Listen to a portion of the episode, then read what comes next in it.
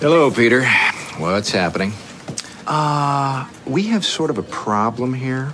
Yeah, you apparently didn't put one of the new cover sheets on your TPS reports. Oh, yeah. I'm sorry about that. I, I forgot. Hmm. Yeah. You see, we're putting the cover sheets on all TPS reports now before they go out. Did you see the memo about this? Yeah. Yeah, yeah, I have the memo right here. I just uh, forgot. But uh, it's not shipping out till tomorrow, so there's no problem. Yeah. If you could just go ahead and make sure you do that from now on, that would be great.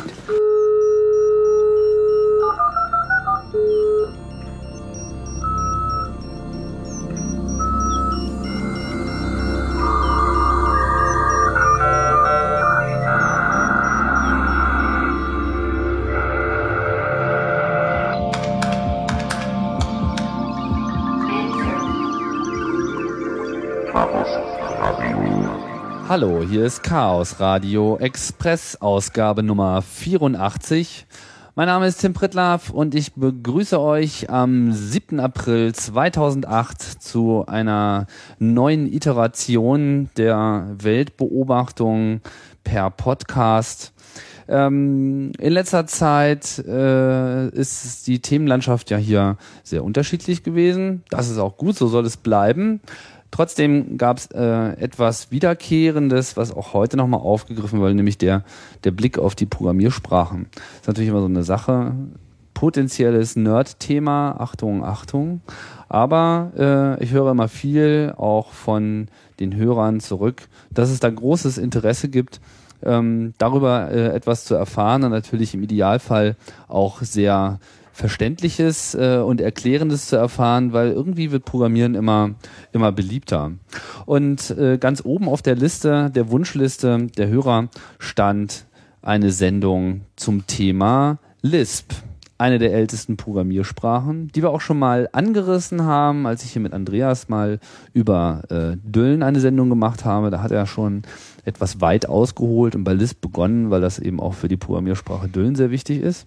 Aber zum Thema Lisp selber habe ich mir jetzt einen Spezialexperten ins Haus geholt und ich begrüße das erste Mal bei Chaos Radio Express den Hans. Hallo Hans. Guten Tag. Hans, Hans Hübner, du bist ähm, der hackenden äh, Elite wohl bekannt, denn du bist ja nun schon echt verdammt äh, lange dabei. Also ich glaube, seit wann kennen wir uns eigentlich?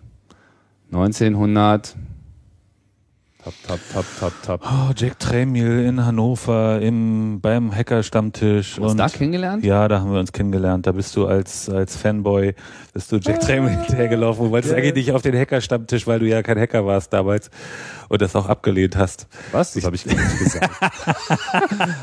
du wolltest immer, genau, du hast mir das mal eingeredet. Ja, ja, genau. Hm, ja, ich habe dir das eingeredet. Du bist ja, schuld. Du bist ja. sowieso schuld. Ja, das war aber total lustig, ne? Das, das war, war lustig, ja. Jack Tremiel, damals irgendwie der Chef von Atari, so ein kleiner, knorziger, so ein, so ein Giftzwerg, aber total lustig, irgendwie vollkommen laute Stimme und wir hatten irgendwie alle Atari STs und wollten ihn irgendwie haben und dann, genau, und dann haben wir uns irgendwie auf diese Pressekonferenz eingeschlichen, wie wir das immer gemacht haben, auf der CeBIT, wo es immer so fett Essen gab, im Maritimhotel, so dickes Buffet, 20 Meter lang, das waren noch Zeiten. Ja, und mein Freund Jürgen hat dann äh, einfach mal gefragt, ob er nicht Bock hätte, mal auf die Stammtischrunde zu kommen. Und dann ist er dann tatsächlich vorgefahren und dann saß er da irgendwie die ganze Zeit gackernd auf dem Sofa und hat äh, von den alten Zeiten erzählt. Da warst du auch mit dabei, ja? Ähm, da war ich auch mit dabei. Ich glaube aber, ich bin relativ früh wieder gegangen, weil ich war damals ja mit Karl unterwegs und das war, wir waren ja nicht so unbedingt die Atari äh, Fanboys. Nee. Ähm, das muss, das ich war muss, auch kein Fanboy. Ich hatte nur einen. ja. Ich fand die scheiße, die Maschine, die war total kacke. Ja, das war, das war ein grässlicher Computer, aber äh, das wird gewesen sein, wann wird das gewesen sein? 1987? Nee, es war früher. 1986. Nee, aber viel früher kann es nicht gewesen sein. Ja, 86, 87. So. Naja, also es ist jedenfalls schon ganz schön lange her, ungefähr 20 Jahre. Ja, aber da warst du dann auch schon eine Weile unterwegs. Wann hast du denn eigentlich angefangen mit Computern? Na, angefangen habe ich, ähm, da war ich so, würde ich sagen, 13. Da gab es erst den, also ich war eigentlich ein Elektronikbastler und mein Vater hat erst eine Modelleisenbahn angeschleppt und dann hat er mir irgendwelche Bausätze gekauft bei Azad Radio, die durfte ich dann zusammenlöten.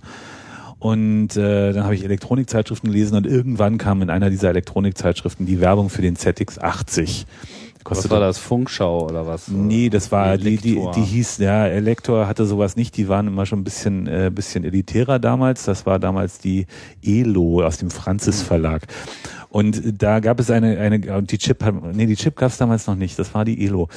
Und die Elrad aus dem Heise Verlag, die, wo die CT zunächst eine vierseitige Beilage in der Mitte war, bis sie dann erst explodierte und Ach, dann echt, die, die ist aus der L-Rad ja, rausgefallen. ja, ja, ja, das wusste das, ich gar ja, nicht. ja, das war, das war eine Beilage früher. Die CT war die Computerbeilage in der Elrad. Jedenfalls, der, der ZX, äh, der ZX80 war der Computer von, von Sir Clive Sinclair, der für 500 Mark erhältlich war und ein Kilobyte RAM hatte und äh, einen ZX80 Prozessor, äh, einen Z80 Prozessor, ähm, der, ähm, wenn er rechnen wollte, musste der immer das Display dunkel schalten, weil er nicht gleichzeitig Display und rechnen. Das ging Nee, nicht. ja, ja. Ja, Und und denken Sie hin. Nee, also so, das, äh, das war sozusagen mein Einstieg. Also ein Freund von mir hatte auch einen, einen Sharp PC 1211. Aber ZX80, das war dann so äh, Anfang der 80er Jahre, ne? Davon reden wir jetzt. Äh, das, das war so 83, so würde ich sagen, 83, 84, sowas in der Größenordnung. So. Hm? So. Und äh, da ging es dann halt um Basic. Basic war die Sprache, die irgendwie Alle verfügbar war. Ja, die war, das war, gab einfach keine andere Programmiersprache, die irgendwie zugänglich war. Ja, man sch schaltet immer diese Büchsen ein und dann fiel da einfach so ein Ready raus und dann musste Prompt. man prompt musste man einfach los. genau. 10, Print. So fing das an. Hallo. Und, und diese Basic-Büchsen, die, also da gab es den Apple II und ZX80, ZX81, Schneider VC20. CPC, VC20, ja, die, die Commodores fand ich immer hässlich. Ich habe immer dazu tendiert, die dann zu meiden und, und Aber so. man kam geil schnell ans Mainboard, ja. Einfach unten die Schrauben nie äh, festgeschraubt lassen. Dann konnte man einfach so die Tastatur hochklappen und irgendwie direkt auf den Steinen rum. Ja, da hatten wir ja ganz anderes Leiden bei dem ZX81. Da gab es nämlich eine Folientastatur, die ohnehin schon eine Zumutung war. Und die war dann, diese Folientastatur, die hatte da so eine Verlegung und ging in einen ganz schlechten Platinensteckverbinder so rein. Wenn man den aufgemacht hat, dann hat man eigentlich immer irgendwas kaputt gemacht. Das war ganz furchtbar. Also hardwaremäßig waren wir dem, dem, dem Commodore äh, Lager natürlich unterlegen.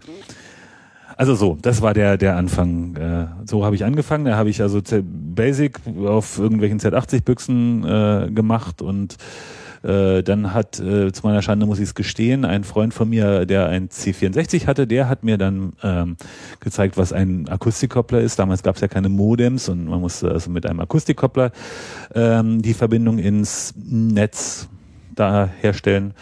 Ähm, Für Bürger des 21. Jahrhunderts muss man erklären, das war sozusagen, man steckt einen Telefonhörer, die damals noch so prägnante Form hatten. die waren noch separat vom Telefon getrennt. Stimmt. Steckte man dann in so eine Plastemuschel und dann ging's los. Man durfte nicht husten. So, weil es, also dieser, dieser, dieser Freund mit dem, mit dem C64, der hatte einen Akustikkoppler. Dieser Akustikkoppler äh, äh, hat mich fasziniert. Da, da hat er mir dann gezeigt, wie man in irgendwelche Mailboxen äh, reinkam und wie man ins, ähm, wie man ins, äh, in irgendwelche anderen Computer äh, rein konnte. Und da, das war dann mein, mein Einstieg in, in äh, größere Systeme, wo ich dann länger auf irgendwelchen Wechseln und sowas rumgemacht habe. Aber da, dieses, also im, im Heimcomputerbereich war es eben so, das hieß damals Heimcomputer, Personal Computer gab es noch nicht, war Basic die vorher herrschende Sprache und wenn man ein wenig ähm, fortgeschrittener war, dann konnte man in Pascal programmieren. Da gab es den hervorragenden Turbo Pascal Pro, äh, Compiler von Borland, der inzwischen? Hm. der, der inzwischen als Delphi ein, äh, ein immer noch gutes Dasein fristet. Jedenfalls äh, so, das war meine meine meine Herkunft. Also du hast eine ganze Menge Programmiersprachen gestreift so über die Zeit. Ne? Ja, ja, ja. Das bleibt ja nicht aus. Ich wollte immer ein Forth haben früher, weil Forth äh, war irgendwie schön schräg und ich war ja immer so, war, hatte immer Lust auf Sachen, die nicht so mainstreamig sind und Forth war äh, sehr interessant, gab es aber quasi gar nicht für irgendeinen Rechner, den ich dann äh, auch hatte. Äh, da habe ich aber eine Weile mit rumgemacht und dann äh, Pascal natürlich und dann äh, verschiedene Kommandozeilensprachen von irgendwelchen Großrechnern, die man übers Modem mit irgendwelchen Skripten versorgen konnte. Da gab es ja noch nicht überall Unix, sondern da gab es dann irgendwie Dutzende verschiedene Betriebssysteme mit jeweilig eigenen ähm, Skriptsprachen. Du hast ja auch viel mit VMS rumgemacht, also Ja. mit dem Betriebssystem der VEX äh, Maschinen. Was hat man denn da eigentlich programmiert? In C habe ich das gemacht. Also da habe ich C gelernt und äh, dann C++ und äh, dann habe ich größere, an, mal paar größere Anwendungen in C++ geschrieben auf VMS. Und C++ war halt, also in den 80er Jahren war es so, dass, dass ähm, in den späten 80er Jahren war, war objektorientierte Programmierung war der, der aktuelle, die aktuelle Mode. Die Verheißung war das. Ja, ja, also die Verheißung. Äh, Wäscht das Geschirr. Ja, ja, ja, macht alles und äh, die Wartung fällt quasi vollständig weg und man kann alles nochmal benutzen und und so.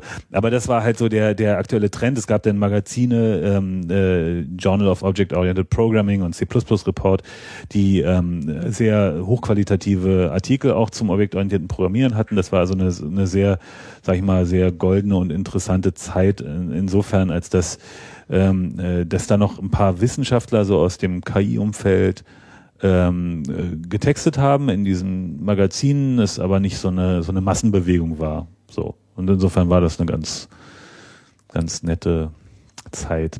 Und da habe ich halt in C++ lange viel programmiert und dann irgendwann auch mal Perl auf die Vex portiert, weil äh, C++ halt dann doch ganz schön unhandlich ist und der Compiler langsam und Perl kann man halt so schön irgendwas zusammenhacken. Und ähm, in Perl habe ich dann äh, so das erste Mal ein bisschen äh, praktisch äh, äh, funktionale Programmierung üben können. Also so äh, äh, Programmieren ohne irgendein äh, Typenkorsett, wo man irgendwie erstmal ansagen muss, was man für einen Datentyp haben will, bevor man die Variable verwenden kann. In Perl ist das ja alles dynamisch. Und in Perl hat man halt auch äh, äh anonyme Funktionen, was auch oft sehr nützlich ist. Und ähm, äh, das hat mich dann so ein bisschen in die Richtung funktionale Programmiersprachen ähm, äh, interessiert, wobei ähm, ich da nie so ein, also ich bin ja kein Wissenschaftler. Ich habe ja also eigentlich auch, ich bin, Du bist Praktiker. ja, ja, ja. Also ich habe eigentlich kein kein theoretisches Fundament ähm, was mich dann auch davon enthebt, mich zu lange. Äh Kannst du auch ein abgebrochenes Informatikstudium vorweisen? ja, natürlich, selbstverständlich. Nee, nee, nee, eigentlich ist es so, ich habe tatsächlich Mathe studiert. Aber nicht zu Ende.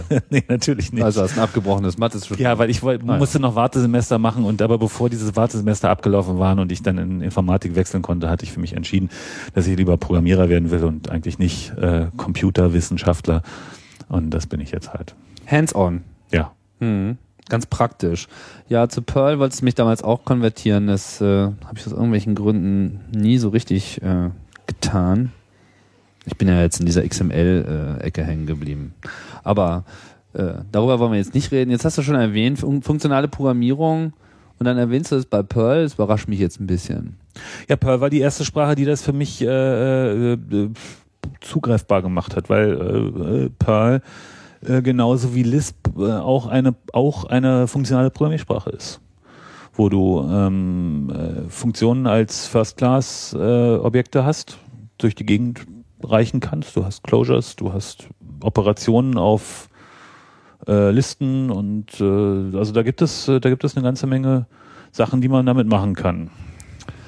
Ähm, wie würdest du denn das so, also bleiben wir doch da mal kurz dabei, weil es ist natürlich jetzt bei Lisp eigentlich so das Buzzword, nicht? Aber wenn man jetzt so gefragt wird, was ist denn Lisp, dann sagt man, naja, erstmal, das ist eine funktionale Programmiersprache. Da kann man funktional drin programmieren. Was heißt das? Also man, Funktionen hat man ja auch in anderen Programmiersprachen. Ja, der, der, der Trick oder der Unterschied zu, von, zwischen einer, von, zwischen einer nicht funktionalen und einer funktionalen Programmiersprache ist, dass Funktionen ähm, äh, als Objekte an sich ähm, existieren. Das heißt, ich kann eine Funktion nehmen und sie auf irgendwas anwenden. Ich kann eine Funktion nehmen und sie in eine Variable abspeichern und hinterher äh, auf etwas anderes anwenden. Ich kann ähm, äh, das Verhalten äh, des Programms steuern über Variablen, die das Verhalten selbst beinhalten. Also sie zeigen zum Beispiel, ich kann eine Funktion haben, die addiert zwei oder die rechnet die Mehrwertsteuer aus. Sagen wir mal so, eine Funktion, die rechnet die Mehrwertsteuer aus. Also kann ich mir eine, eine Variable, dann äh, rechne Mehrwertsteuer aus und kann der die, die Funktion äh, zuweisen, die 16 Prozent drauf addiert und wenn die Mehrwertsteuer sich ändert, dann weise ich dieser Variable rechne Mehrwertsteuer aus eben eine neue Funktion zu, die 19 Prozent hat. Das ist zwar jetzt nicht vielleicht nicht so piktoresk, Aber Was machst du da mit dieser Variable? Also ich meine, ja, die kann ich zum Beispiel durch die wie wirfst du die jetzt auf andere äh, Werte? Na, ich habe äh, einen, einen Operator äh, Apply und dieser Operator Apply Du wendest sozusagen die Funktion auf etwas an. Das heißt, dass letztlich diese Funktion mit diesem etwas aufgerufen wird als Parameter. Genau. Und dann kriegt sie da diese Zahl rein und dann spuckt sie die Mehrwertsteuer raus. Genau, aber im Unterschied zu vielen anderen Programmiersprachen, wo ähm, die Funktionen zwar existieren, wie zum Beispiel in C++, aber äh, Teil quasi der Syntax sind und man dann irgendwelche Bocksprünge machen muss, um einen Zeiger auf eine Funktion zu haben, mit der man dann umgehen kann, kann man äh, in funktional orientierten Programmiersprachen eben sehr oberflächlich mit, mit Funktionen auch hantieren.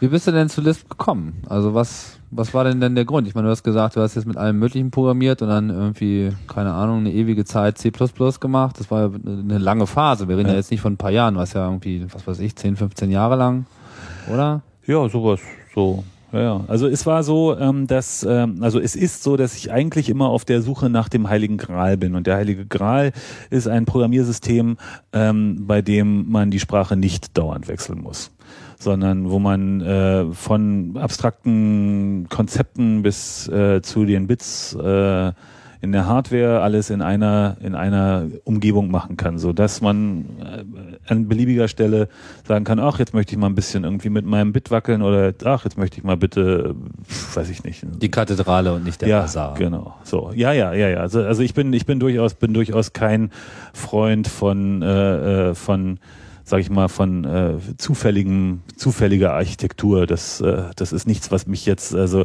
wo ich jetzt sage, äh, das ist, das, äh, das befördere ich. Also die Suche nach dem Heiligen Gral, ähm, die, äh, die hat mich eigentlich immer angetrieben und ich habe in den, in den äh, in den 80ern, in den 80er Jahren ähm, so ein bisschen Forschung im Bereich verteilte Betriebssysteme gemacht. Ähm, und da gab es dann halt so Betriebssysteme, die mit ganz vielen Rechnern zu, zurechtkamen.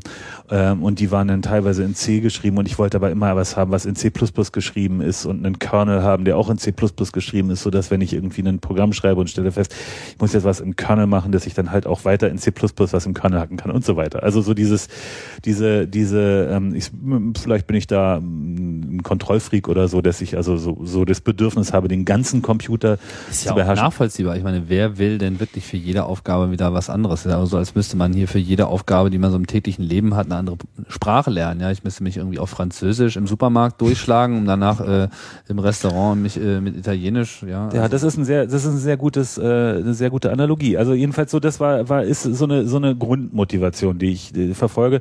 Und äh, ich Aber mein, es gibt ja nicht so viele Programmiersprachen, in denen überhaupt Betriebssysteme programmiert sind. Also es gibt C natürlich ganz viel, fast alles würde ich fast sagen. Es gibt aber auch C++ äh, Betriebssysteme. lass mich doch ausreden. Ja, ja. Ich war ja nur so. Ja, also es war nämlich dann tatsächlich so, dass auf dieser Suche nach dem Heiligen Gral, da hat, kam Andreas, Andreas mit Düllen, der auch hier schon Andreas saß. Mhm. Andreas Burg, ähm, der, der äh, schleppte eines Tages eine, eine Listmaschine an. Und ähm, äh, das war das war also jetzt nicht so eine gro- es gibt diese Listmaschinen auch in groß, in, ähm, schrankfüllend und äh, auf der Seite stellen und so weiter in groß. Ähm, aber er hatte einen Macintosh und in diesem Macintosh befand sich ein Platinensatz und dieser Platinensatz war die Listmaschine. Und ähm, d- d- ähm, was mich dabei besonders äh, beeindruckt hat, war, ähm, dass man, dass die- diese Listmaschine vollständig in Lisp programmiert ist. Da, da gibt es kein Kernel, der in C ist und dann schreibt man irgendwie, muss man einen System Call machen und seine Parameter serialisieren, damit der Kernel die versteht. Da gibt es, äh, da gibt es nur Lisp. Und Treiber, alles. alles. Da gibt es äh, dann so, also es ist in Lisp oft so, da gibt es so so Makros, die sagen dann with with, weiß ich nicht, with Open File. Und dann habe ich ein bisschen im Lisp-Maschinen so aus rumgeguckt und da stand dann without interrupts. Und das fand ich echt beeindruckend. Also das hab, da habe ich gedacht, ah, das das finde ich gut. Da da ähm, da geht die, also da da war ich so sofort äh, verkauft. Vielleicht sollten wir mal kurz erwähnen, was Listmaschine ist. Also eine Listmaschine ist im Prinzip ein alter Computer. ja, wir reden hier von den, den 70er Jahren. Äh, 80er, 80er Jahre. Also die die die 80er Jahre? Sicher? Die erste, die erste ist äh, Ich dachte, die 79 gebaut worden. Bitte? Die erste ist 79 gebaut worden. Ach wirklich? Okay, dann für. Da bin ich äh, mir ziemlich sicher. Ja, Das ist die die die Knight, äh, die die Maschine von Tom Knight. Gut. Also, wir reden von Computern, vollständigen Systemen. Ja, Rechner, also aus echter Hardware. Und äh, im Unterschied zu, zu vielen anderen Systemen, die sich nicht festgelegt haben, auf, darauf ein bestimmtes, eine bestimmte Sprache zu unterstützen, ist es bei der Lisp-Maschine eben so, dass die, der Prozessor an sich dafür ausgelegt ist, Lisp auszuführen. Das heißt, es gibt äh, einen Prozessor, natürlich gibt es da auch einen Assembler, eine Low-Level, äh, eine Low-Level-Inkarnation, so, dass man da irgendwie, äh, man kann da nicht direkt seine Klammern reinschicken in so, ein, so eine Lisp-Maschine, aber das ge geht nur, geht nur sehr, ist nur sehr klein, diese Schicht, die zwischen der Hardware ist und, der, und dem Lisp und dann ist eben da Lisp. Und dann kann man irgendwie seine Treiber in Lisp programmieren und seine, seine Interrupt-Händler in Lisp programmieren und dann kann man äh, sein Filesystem in Lisp programmieren und dann kann man sein Expertensystem in Lisp programmieren. Das ist alles, alles die gleiche, die gleiche Sprachumgebung, die gleichen, die gleiche Semantik der ganzen Umgebung. Das bleibt alles immer gleich. Und das fand ich ähm, beeindruckend. Das heißt, diese Listmaschine in diesem Macintosh, das war ähm, sozusagen eine nachgebaute Listmaschine, die als Steckkarte äh, in einem Host-System ausgeführt war. Ja, also es ist so, es gab in den, äh, also das Lisp ist sowieso ohnehin ein, eine Programmiersprache, die ist äh, in den 50er Jahren am MIT entwickelt worden. Und der federführende Kopf war John McCarthy und das war damals, ähm, war das überhaupt die, das, der Beginn des Programmierens. Und äh, es war jetzt erstmal nur die Frage, was kann man überhaupt für Sprachen haben, um mit Computern zu, zu äh, um Pro Computer zu programmieren. Und äh, eine der Sprachen, die aus dieser Zeit hervorgegangen ist, ist eben Fortran. Ähm, äh, es gibt recht viele Sprachen, die äh, aus dieser Zeit hervorgegangen sind, die nicht mehr existieren. Ähm, und eine weitere Sprache ist eben Lisp, die auch aus dieser, aus dieser ganz frühen Zeit des Programmierens kam. Und die, also so, die, die, die Grund, äh, das, das Grundprinzip, dass man mit Listen arbeitet und dass man Lambda-Ausdrücke hat, das sind äh, Sachen, die sind aus dieser ganz, aus dieser, aus diesem Urschleim kommen die quasi. Diese haben sich auch im, in Lisp in den, in den äh, über 50 Jahren, die es das jetzt gibt, immer weiter mitgezogen. Äh, ähm, so, und am MIT, also in den, in den 80er Jahren war es denn so, in den 70er und 80er Jahren, dass, äh, dass es Minicomputer gab überhaupt gab. Vorher gab es keine Minicomputer, vorher waren Computer ähm, immer saalfüllend und immer mit einem riesigen Budget verbunden und in den 70er Jahren war es dann so, dass durch die mit eigenem Kraftwerk und Klimaanlage ja, ja, durch die aufkommende ähm, äh, Small Medium Scale Integration, also so, so TTL Chips mit 15 Beinen oder mit 16 Beinen, wo dann zwei Flipflops drin waren und äh, oder vier Gatter oder so solche Sachen. Sowas gab es in den in den 70er Jahren dann zu kaufen und am MIT äh, haben dann ein paar von den äh, Mitarbeitern dort einen Computer auf Basis von diesen TTL-Chips gebaut, der dazu da war, eben Lisp auszuführen.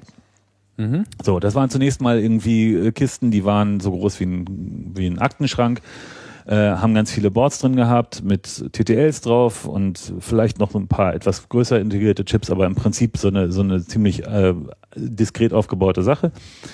Und äh, die, diese, diese Listmaschine, die dann am MIT ähm, gebaut wurde, die wurde dann von zwei Firmen auch kommerziell gebaut, die aus dem, aus dem, aus dieser Gruppe von, aus dem künstlichen Intelligenzlabor direkt hervorgegangen sind. Eine von diesen Firmen war Symbolics und Symbolics hat, äh, hat dann diese Macintosh-Karte irgendwann als dritte Generation ihrer Listmaschinen äh, gehabt was nichts weiter war als die gleiche, mehr oder weniger in Anführungszeichen, die gleiche Schaltung, die vorher auf vielen Boards im Schrank war, auf ein äh, VLSI-Chip runter, runtergebrannt. So. Und vorher gab's das aber so als richtigen Computer. Andreas hat ja auch irgendwann mal so eine richtige äh, Symbolics dann angeschleppt. Das sind noch die mit diesen geilen äh, Real Programmers äh, Keyboards. Da gibt's nicht Space nur Cadet. irgendwie Alt und äh, Control, sondern da gibt's auch noch Hyper, Meta, Super. Super, also ja, also wer schon immer mal äh, Lust auf weitere Modifier auf seiner Tastatur hatte, da war einfach Ja, gibt es auch eine Dreieck und eine, eine, eine Quadrat- und eine Kreistaste. Stimmt.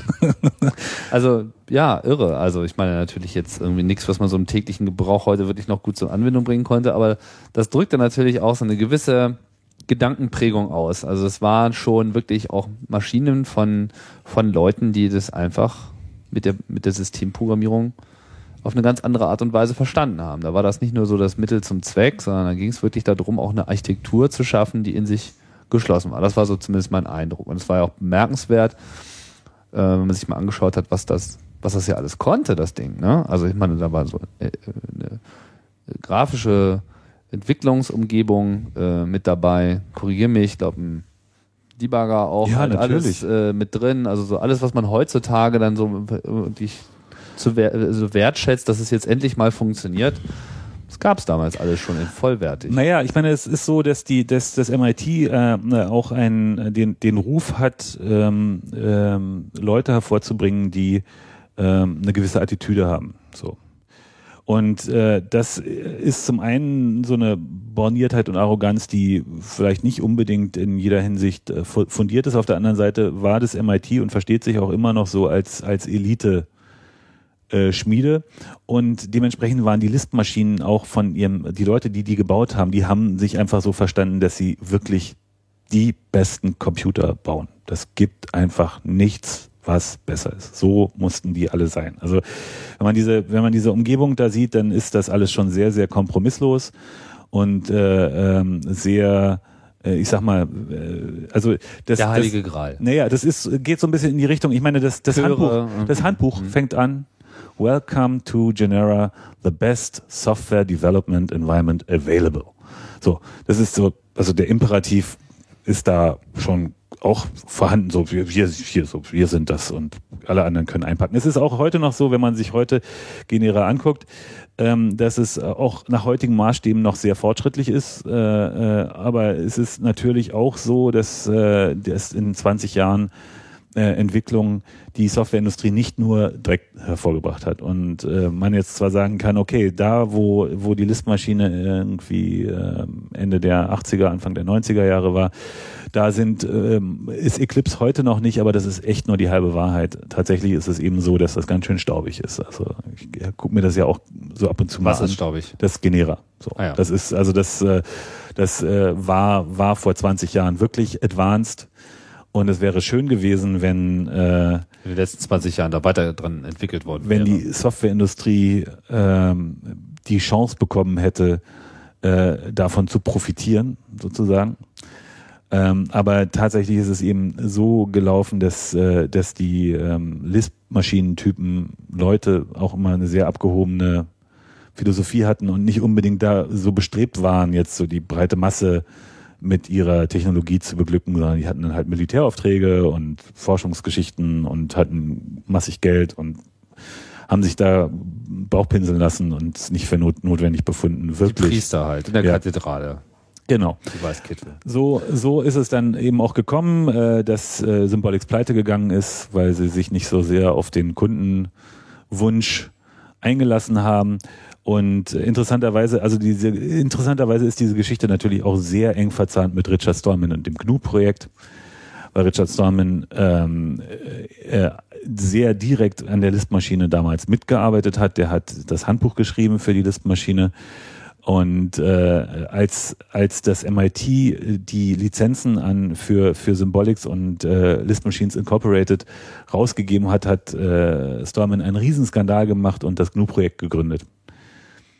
Und das ist also, hängt unmittelbar einen zusammen Skandal wes weswegen gemacht? weil äh, das MIT die Software, äh, also die ganze Listmaschinentechnologie an zwei Firmen verkauft hat Mhm. und die haben dann das Ganze als proprietäre Technik weiter weitergegeben äh, gegeben und das MIT durfte die Quellen dann nicht mehr so ohne weiteres rausgeben. Es gab zwar immer noch so ein bisschen da so ein bisschen Austausch, aber aber äh, man konnte nicht mehr so ohne weiteres einfach den so, ein- so, ein- so ein Listmaschinen-Tape irgendwo hinschicken und so weiter. So. Also aus heutiger Sicht eigentlich ein großer Fehler. Ähm, Hätte man es einfach offen gelassen und die Firmen trotzdem äh, ihr Ding machen lassen, hätte es unter Garantie auch funktioniert. Ah, ich meine, mit Garantien und so funktionieren und so weiter wäre ich, wär ich vorsichtig. Also, ja, ja. das, sind, sind wir vorsichtig, aber was ich meine ist dieses, es ist absehbar, also ich denke, es wäre ja absehbar, also im Nachhinein könnte man sagen, äh, ein Business machen und da irgendwie ein Produkt liefern und Support liefern, das ist so das eine und das wird dadurch, dass jetzt dieser Source Code verfügbar gewesen wäre, nicht unbedingt gefährdet, weil da brauchst du immer noch die Leute, die das irgendwie auch können und verstehen. Auf der anderen Seite hätte man dann irgendwie so Leute wie äh, Stallman äh, unter Umständen immer noch mit im Boot gehabt, was äh, vielleicht sinnvoll gewesen wäre. Dann hätte er nämlich weiter gute Handbücher geschrieben und nicht Und Unix nicht- gemacht. genau nicht in Unix mal geschrieben. ja, das ist wirklich ein Unglück. Ich meine, äh, der, der Richard Stallman, der ist ja, der, der mag ja seine Qualitäten haben, aber, aber also so, so richtig das jetzt so die Alternative zur Listmaschine aus dem GNU-Projekt hervorgegangen wäre, also jetzt so von dem ästhetischen Anspruch an ein technisches, äh, eine, ein technisches System, das ist ihm eben nicht gelungen. Also die, die, die selbst, selbst wenn die Listmaschine jetzt veraltet ist, äh, ist es eben doch ein Beispiel von, äh, von einer schönen Kathedrale, muss man so zusammen. Und das wurde dann gegen den Bazar eingetauscht. Ja, naja. Ja, naja, gut. Also viele Leute sind glücklich mit dem Bazar. Ja, von daher äh, kriegt jeder, was er möchte. Aber Lisp, ich meine, ist ja nicht so, dass, also ich meine, es hätte ja trotzdem noch eine, also was, was heißt überhaupt, es hätte noch eine Chance gehabt. Zunächst einmal muss man festhalten, es gibt natürlich Lisp immer noch. Du verwendest es, darauf wollen wir natürlich auf jeden Fall auch nochmal äh, zu sprechen kommen. Trotzdem hat, äh, gibt's immer so einen Makel, so, ja. Also wenn man mit, mit Programmierern redet über, naja, hast du dir schon mal Lisp angeschaut, so, dann ist es erstens mal so, dass äh, es gibt nicht viel verbreitetes Wissen. Das ist so mein Eindruck. Also es gibt zumindest viele viele Glaubensbekenntnisse, was, was es denn nun sei oder was es nicht sei, was äh, vielleicht auch äh, zutrifft, aber um, sehr, sehr häufig nicht. Aber es gibt vor allem so Vorbehalte. So. Und natürlich Vorbehalt Nummer eins ist Lisp, das ist doch das mit den Klammern. Ja. Vielleicht kannst du ja mal kurz erläutern, was ist denn nun eigentlich die Grundidee äh, bei Lisp? Meine, ein paar Sachen hast du schon fallen lassen. Wir haben das so mit der funktionalen Programmierung äh, gemacht, aber der, der Name Lisp drückt ja was ganz anderes aus. Die Sprache heißt Lisp, weil sie steht für List Processing. Also eigentlich ist es eine Listenverarbeitung vom Titel her. Der, der, also Lisp ist eine Sprache, wo auch, wo alle Programme als Listen dargestellt werden. Es gibt eine äh, Listennotation, die besteht aus einer Klammer auf und dann kommen irgendwelche Elemente und dann kommt eine Klammer zu. Und mehr oder weniger ist das auch die gesamte Syntax dieser Sprache. Sämtliche ähm, höheren Funktionen sind wiederum dargestellt als Listen.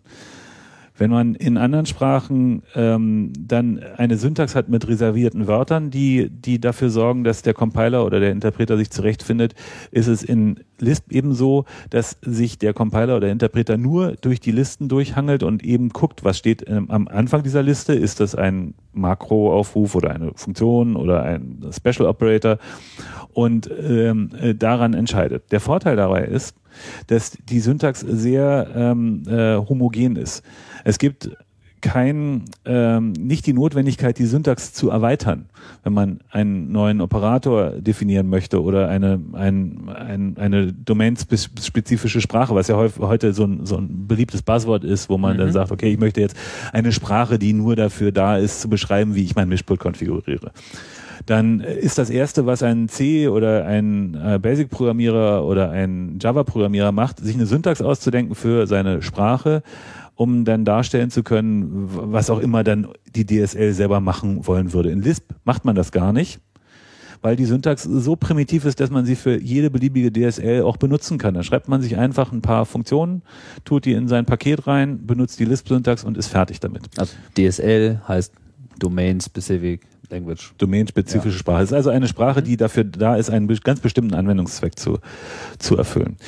So, der Vorteil dabei ist, dass wenn man jetzt eine, äh, wenn man jetzt Lisp als DSL verwendet, also Lisp selbst erweitert, um eine DSL zu haben, dann hat man immer noch Lisp. Man kann immer noch, wenn man was komplizierteres machen will, alle Operatoren von Lisp verwenden. Wenn man eine eigene Sprache entwickelt, dann hat man immer das Problem, entweder die Sprache kann es halt einfach nicht, dann muss man einen Aufruf in eine andere Sprache machen und das die Parameter übergeben und wieder zurück und so weiter, alles schwierig, so schwierig, weil man muss dann wieder mit mehreren Sprachen romantieren.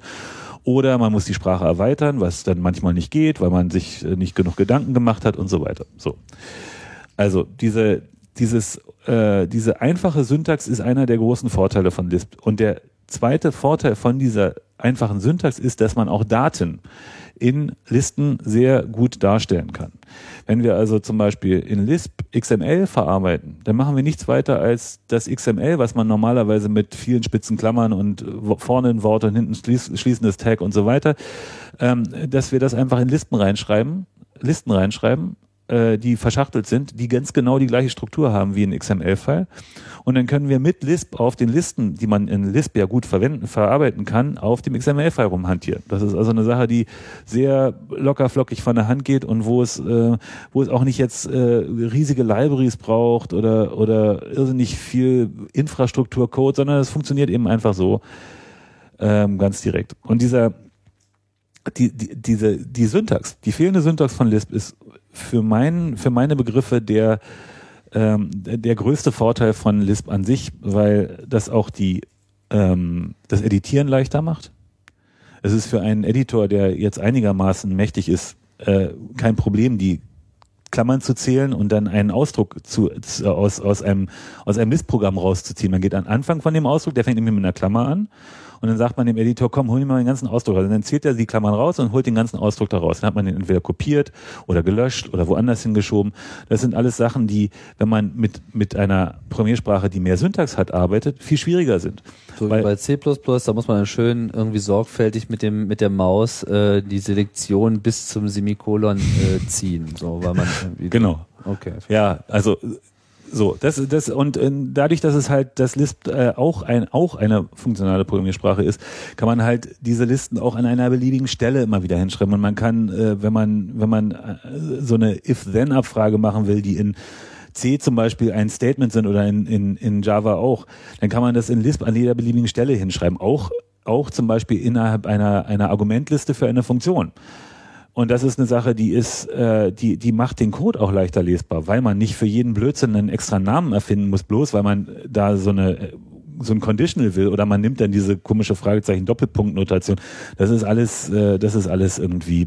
Das ist so, so eine typische Krücke, ne? Ja. In C, wo man irgendwie einfach die Schwäche der Syntax versucht zu kompensieren nach dem Motto, na ja, da brauchen wir aber schon manchmal ein if-then, weil sonst wird es ein bisschen zu schlimm und dann macht man sich für genau diesen einen Fall eine Ausnahme und dann wird's halt auch wieder schwierig. Ja, und, und vor allem ist es dann weniger homogen und weniger leicht zu verarbeiten. Ich meine, man kann natürlich intelligente Compi äh, äh, Editoren schreiben, die, äh, die auch die, die Sprache durchparsen und dann in der Lage sind, äh, äh, auf, auf Sprachebene auch zu operieren beim Editieren. Das ist alles möglich.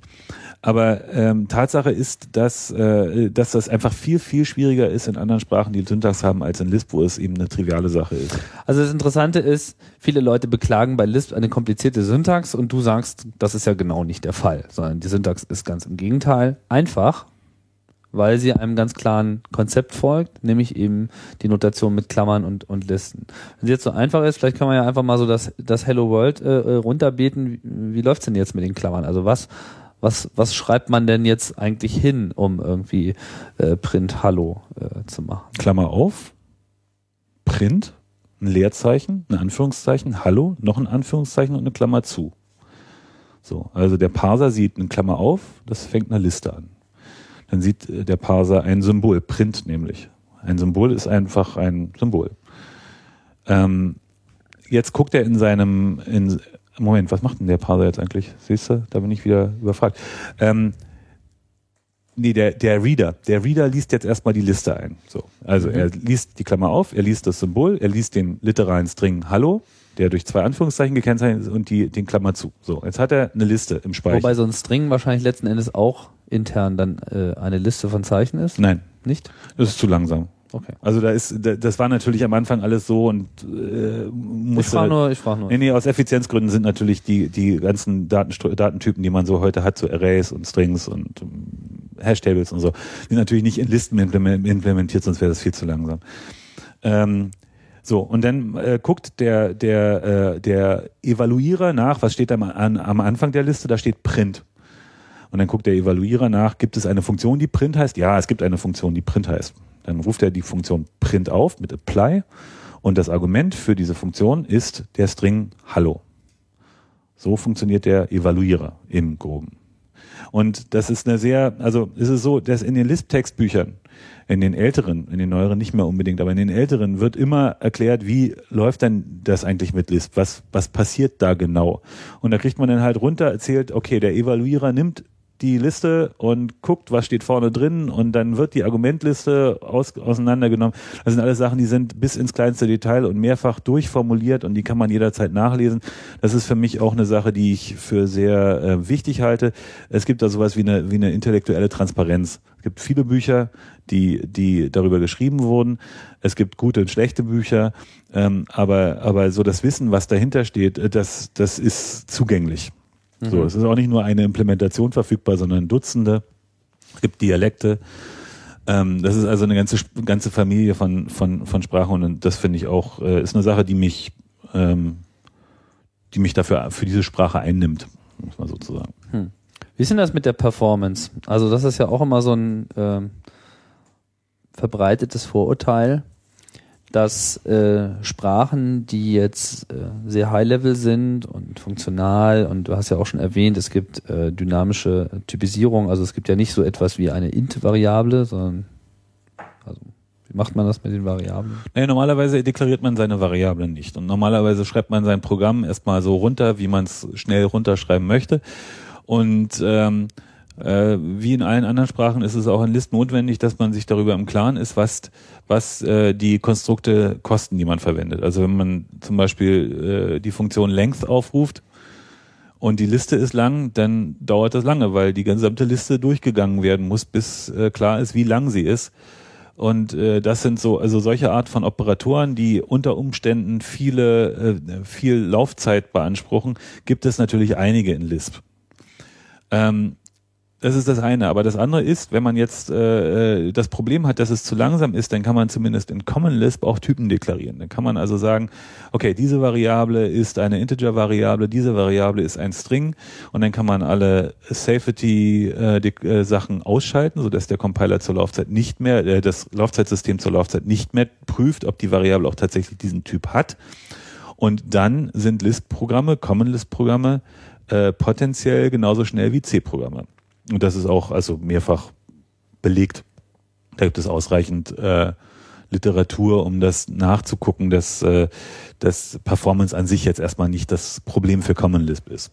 Aber Common Lisp ist eben äh, das Lisp, was ähm, was in dieser Hinsicht am weitesten ausgereift ist, weil es, äh, weil es eben als äh, High-Performance-Programmiersprache sehr viel Pflege äh, bekommen hat und in den, in den 80er und 90er Jahren eben auch stark vom amerikanischen Verteidigungsministerium unterstützt wurde, weil die große Systeme in Lisp hatten. Und äh, da ist einfach sehr viel Geld in, in die Spezifikation geflossen und in, in alles reingeflossen, was äh, dazu geeignet ist, diese Sprache auch als äh, High-Performance-Programmiersprache geeignet zu machen. Bevor wir vielleicht noch auf so ein paar ähm, Sprachdetails nochmal äh, eingießen, die hier und da schon jetzt angeklungen sind, vielleicht nochmal kurz äh, auch so äh, historisch nochmal der Blick. Also Lisp wurde in den 50er Jahren entwickelt, also da wurde sozusagen die Idee geboren, da gab es irgendwie diese erste Implementierung. Seitdem ist ja eine Menge passiert und das ist ja schon mehrfach erwähnt, es gibt halt viele Implementierungen. Was sind denn so die, die, die, die wesentlichen Meilensteine und was sind so die Systeme, in denen eigentlich auch tatsächlich entwickelt wird? Du hast schon eben erwähnt, etwas äh, wie, wie Common Lisp, also wie, wie hängt das zusammen? Was ist dabei standardisiert und wo äh, sind die Lisps unterschiedlich? Also ähm, ich muss gestehen, ich bin für, äh, über die Zeit zwischen 1960 und 1990 nur grob im Bilde. Ähm, es gab äh, äh, in dieser Zeit immer wieder irgendwelche Mainframe-Implementationen von Lisp, weil damals gab es nur Mainframes und dann hat man halt irgendwie auf irgendeinem Mainframe auch mal wieder ein Lisp geschrieben. Ähm, und mit dem, mit der, mit dem KI-Boom, künstliche Intelligenz-Boom in den 80er Jahren, ähm, ist es dann dazu gekommen, dass Lisp mehr Aufmerksamkeit bekommen hat für die Entwicklung von sogenannten intelligenten Anwendungen. Das Ganze ist äh, dann auch so ein bisschen kulminiert in, in, äh, in dem Star Wars-Programm von Ronald Reagan damals aufgelegt, wo äh, es eben, wo aus dieser KI-Szene äh, wundersame Versprechungen gemacht werden können, was man für tolle automatische Raketenabwehrsysteme im Weltraum deployen könnte. Und das war natürlich alles gespiesen aus, äh, aus der Entwicklung von Expertensystemen, die in Lisp unter anderem eben auch damals gemacht wurden. Das war einfach die Mainstream-AI-Programmiersprache. Und in den äh, in den 80er Jahren wurde das dann, wurde, wurde Lisp dann, äh, wurden die verbreitetsten Lisp-Dialekte, die fast alle Mainframe-Dialekte waren, äh, zu Common Lisp zusammengeführt. Da wurde ein Standardisierungs, äh, äh, ähm, eine Standardisierungsbemühung ins Leben gerufen, die äh, hauptsächlich eben auch von dem amerikanischen Verteidigungsministerium äh, finanziert war, äh, wo es darum geht, die verschiedenen Lisp-Dialekte zu einer, äh, zu einem Standard-Lisp zusammenzufassen und das Resultat davon ist Common Lisp. Aber wenn die Syntax so einfach ist, wo, was können denn da die Dialekte dann noch, äh, also wo unterscheiden die sich denn? Naja. Benutzen die dann nicht runde Klammern, sondern geschweifte Nö, die Klammern? benutzen es, äh, aus der gleichen Zeit kommt Scheme und äh, äh, Scheme und Common Lisp eignen sich auch ganz gut, um da mal so einen Vergleich anzustellen, was zwei verschiedene Lispe für unterschiedliche ähm, äh, Eigenschaften haben können. Scheme ist ein, ein minimalistisches Lisp, was auch vom MIT, äh, also am MIT entwickelt wurde, auch aus der gleichen Szenerie, sag ich mal. Ähm, und äh, Scheme unterscheidet sich von Common Lisp dadurch, dass die Spezifikation sehr viel kleiner ist. Also die, weiß ich nicht, was die erste war, ob die jetzt 60 Seiten oder 80 Seiten hatte. Ähm, Common Lisp ist ein Vielfaches davon in der, in der Spezifikation, also etwa 1000 bis 1500 Seiten so, wenn man, wenn man das äh, auf, auf Papier ausdruckt. Ähm, und Scheme äh, also Scheme ist auch ein Lisp, hat also auch Klammern, aber zum Beispiel hat Scheme nur einen Namespace für Variablen und Funktionen. Das heißt, wenn ich eine Funktion definiere, die bla heißt, dann kann ich nicht eine Variable definieren, die auch bla heißt, sondern es ist das Gleiche, was im Prinzip auch konsequent ist. So dass man in Scheme eine Variable bla zu, einer, einer Funktion zuweisen kann. Ich erzeuge eine Funktion, weise die Vari- Variable bla zu und dann schreibe ich Klammer auf bla und irgendwelche Argumente und rufe damit die Funktion auf. Also, die Variablen und die Funktionen haben den gleichen Namespace. Äh, das ist Lisp 1, so heißt das. In Common Lisp gibt es zwei äh, Namespaces, nämlich den Variablen Namespace und den Funktions Namespace, so dass man nicht eine Variable erz- äh, anlegen kann, eine Funktion zuweisen kann und Klammer auf und diese Variable hinschreiben kann, das geht da nicht. So, das ist also schon ein de deutlicher Unterschied, da kommen auch andere Programme bei raus. Ähm, äh, Scheme hat ein, äh, also präferiert einen äh, endrekursiven, einen endrekursiven Programmierstil. In Scheme gibt es keine äh, äh, iterativen Konstrukte. Inzwischen gibt es die natürlich auch und man kann die auch nachbilden, aber grundsätzlich ist Scheme eine Sprache, wo alles, was man normalerweise mit einer Schleife realisieren würde, mit einem äh, Funktionsaufruf macht, mit einem rekursiven normalerweise. Also Und- nicht so vorher äh, i gleich 1 zu 1000, sondern Genau. Nicht vor i gleich 1 zu 1000, sondern man äh, zählt die 1000 runter und ruft sich so oft immer wieder selber auf. Ganz genau. Und äh, Scheme spezifiziert, damit das überhaupt funktioniert, ausdrücklich, äh, dass ein endrekursiver Aufruf äh, nicht auf den Stack gepackt wird. Das heißt, wenn ich also eine Funktion am Ende nochmal sich selbst aufrufen lasse und nichts weiter mache als diesen Aufruf, hinterher also der Wert, der zurückgeliefert wird aus der Funktion, nicht mehr verwendet wird, dann ist das so viel wie ein Go-To, wie ein Sprung. Kostet also nichts auf dem Stapel und so kann man dann, wenn man das als, äh, als gegeben hinnehmen kann, kann man vollständig ohne irgendwelche iterativen Konstrukte auskommen. Ähm, in Common Lisp gibt es ein, ein, äh, ein gibt es äh, verschiedene primitive äh, äh, Iterationsmechanismen wie do, äh, do times, mit dem man irgendwie von eins bis von 0 bis n zählen kann. Äh, oder oder do ist ein allgemeiner Iterationsmechanismus und dann gibt es ein riesiges Iterationsmakro, das heißt Loop. Und da kann man dann so sowas schreiben wie Loop for i from 1 to 25 with foo gleich bar Step gleich. Step Fasel. Also ganz verbos und sie- sieht dann aus wie Ein, Fortran. ein, ein, ein Iterations-OS. Ein, ein Iterations-OS, ein, ein grausam großes Makro, was also, äh, also ich hasse, ich hasse Loops, aber das ist eine Sache, die ist, äh, die ist, äh, ja, die ist jetzt vielleicht doch, die führt ja zu weit. Insider-Scharmützel. Das ist ja Insider-Scharmützel. Also äh, äh, ähm, äh, Scheme ist ein Dialekt, der auf Minimalismus ähm, äh, ausgelegt ist und Common Lisp ist äh, ein, eine Multiparadigmen-Programmiersprache, die äh, äh, entwickelt wurde äh, im Hinblick darauf, dass möglichst viel existierender Lisp-Source in Common Lisp zum Laufen zu kriegen sein soll. Hat Scheme nicht auch schon ähm, diesen Multiple Dispatch? Dass man so fun also mehrere Funktionen gleichen Namens haben kann und welche dann irgendwie ausgeführt wird, das bestimmen die Parameter. Äh, Common Lisp hat das. Bei Scheme bin ich mir nicht so sicher. Okay. Da bin ich mir nicht so sicher. Also ähm, ich äh, muss gestehen, dass ich äh, von Scheme fast gar keine Ahnung habe. Und die Scheme-Gemeinde und die Common Lisp-Gemeinde haben nicht sehr viel Überlappung. Okay, das heißt, die sind auch nach wie vor getrennt und wurden irgendwie dann nicht wieder vereint, nach der Geburt getrennt sozusagen. Ähm, jetzt hast du aber gesagt, die ganzen Dialekte wurden vereint, also, also alles außer Scheme sozusagen, was sich so entwickelt hat, wurde dann in Common Lisp zusammengefasst. Das heißt, alle Lisp-Systeme, die man heute verwendet, implementieren Common Lisp, kann man das so sagen? Nö, es gibt, äh, gibt verschiedene Lisp-Dialekte, aber es gibt äh, mehrere Common Lisp-Implementationen. Und wenn man heute in Lisp programmieren möchte und wirklich jetzt so den Wunsch hat, ich möchte äh, Lisp machen und nicht den Wunsch hat, ich brauche eine Skriptsprache für meine Cut-Anwendung oder so, ähm, dann ist Common Lisp der, die Universalprogrammiersprache, mit der man das machen sollte. Und das ist auch das, was du verwendest. Das ist auch das, was ich verwende, ja. Ähm, mit äh, Common Lisp gibt's auch noch einen anderen Begriff, der immer wieder erwähnt wird. CLOS, das Common Lisp Object System. Mhm. Was ist das? Ähm, das Common Lisp Object System ist das Objektsystem von Lisp. Ursprünglich, also Lisp ist eine ähm, Multiparadigmen-Sprache. Das heißt, ähm, äh, Lisp ist relativ leicht zu erweitern im Hinblick auf neue Programmierideen. Und als in den 80er Jahren äh, objektorientierte Programmierung populär wurde, wurden in Lisp verschiedene Objektsysteme programmiert. Also es haben Leute sich hingesetzt und sich überlegt, wie kann man denn in Lisp auch objektorientiert programmieren, weil es scheint ja eine gute Idee zu sein so.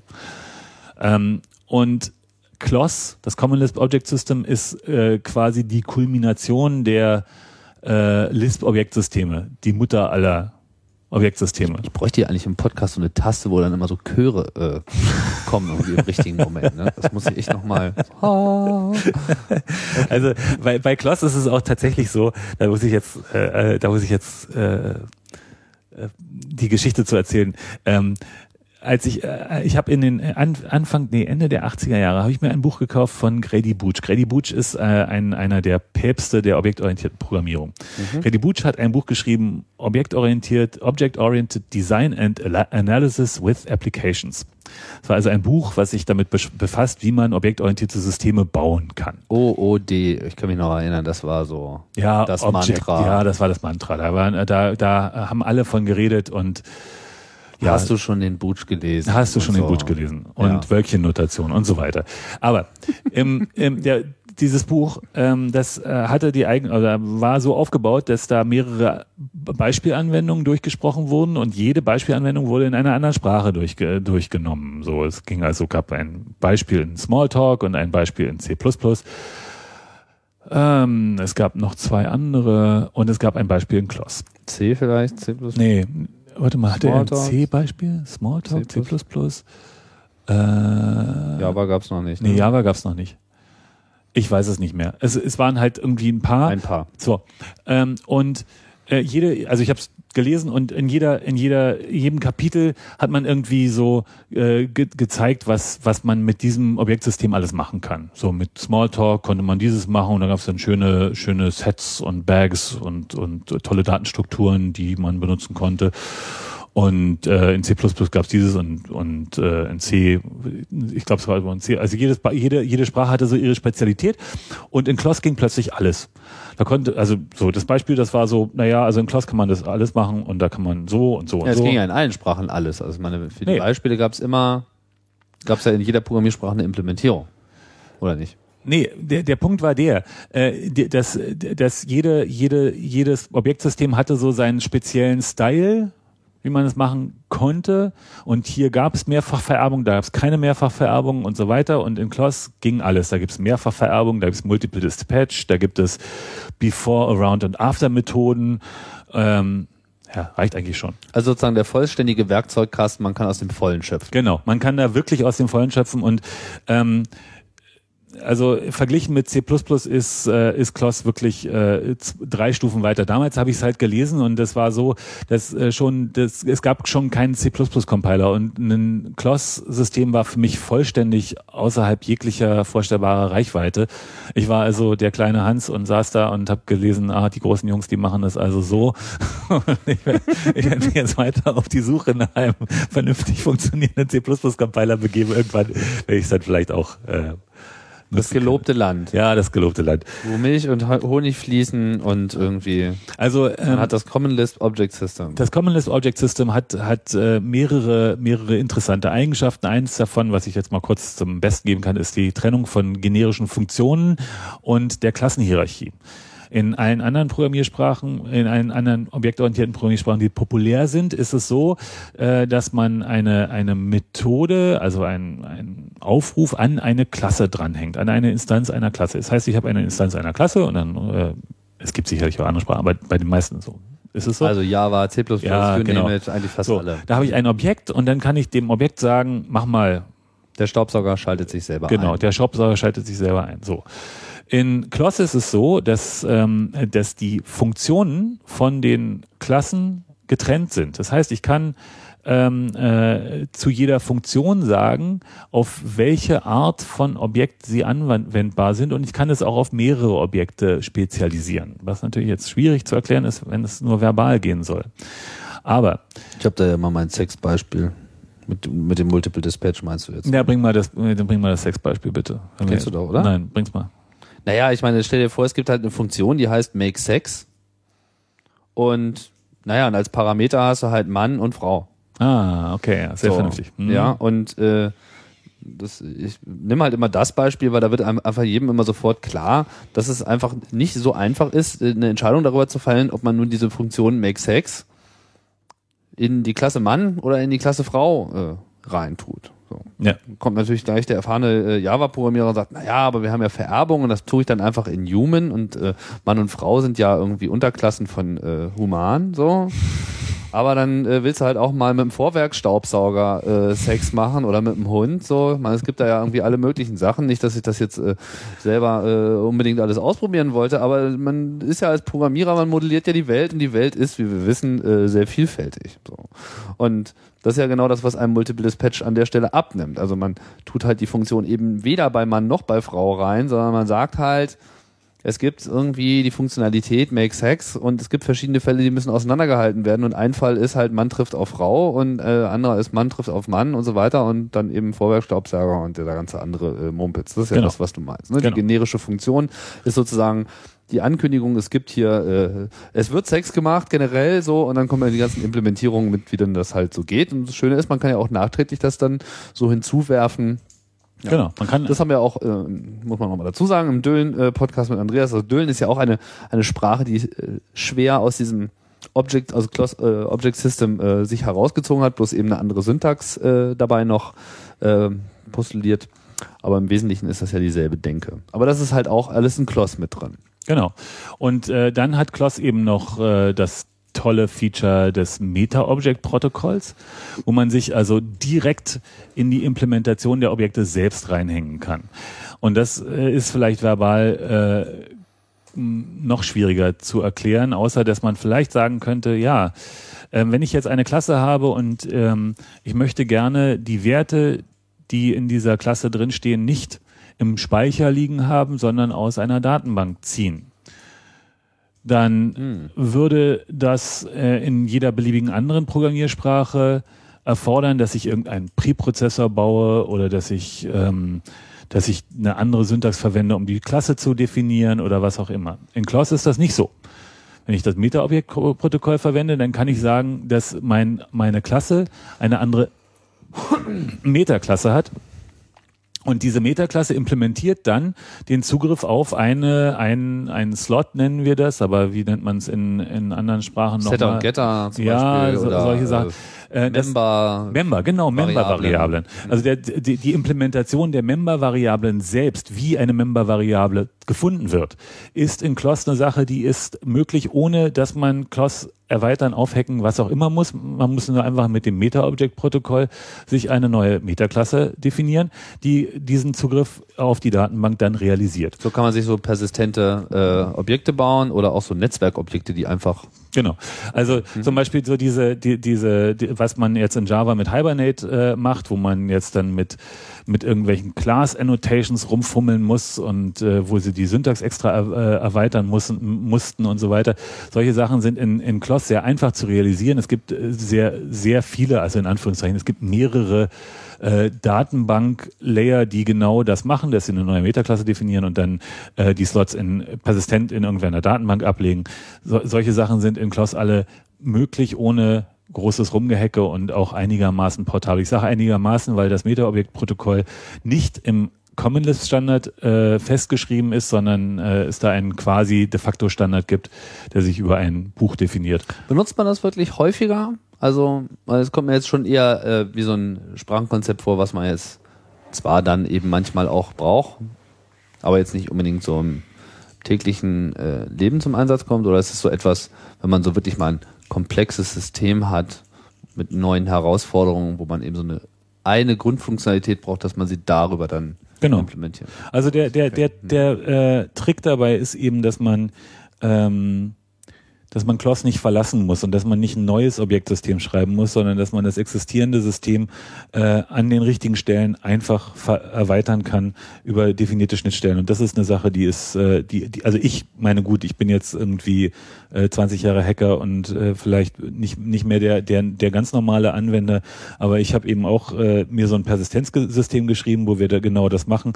Und das ist eine Sache, die ist einfach nicht schwierig. So, also klar, das ist natürlich irgendwie komplex, weil es dann irgendwie eine Man muss schon wissen, was man tut. es ist abstrakt so, aber es ist eben nichts, was jetzt, äh, wo man dann plötzlich wieder was anderes machen muss. Man kann das alles in Lisp machen, die Protokolle sind alle in Lisp definiert, das ist also, äh, findet alles in derselben Umgebung statt. Was ähm, ich äh, wollte zwar jetzt nicht so, so sehr jetzt noch auf, auf äh, der Syntax rumreiten, aber weil du es auch eingehend ähm, schon mal kurz erwähnt hast, weil es etwas ist, was immer wieder hochgebracht wird, wenn man über Lisp redet, sollte man das auch erwähnen. Das ist äh, die Sache mit dem Lambda und die Sache mit den Closures. Das hängt ja auch ursächlich so mit der mit der Ursprache zusammen. Vielleicht kannst du das nochmal, was ist das Lambda?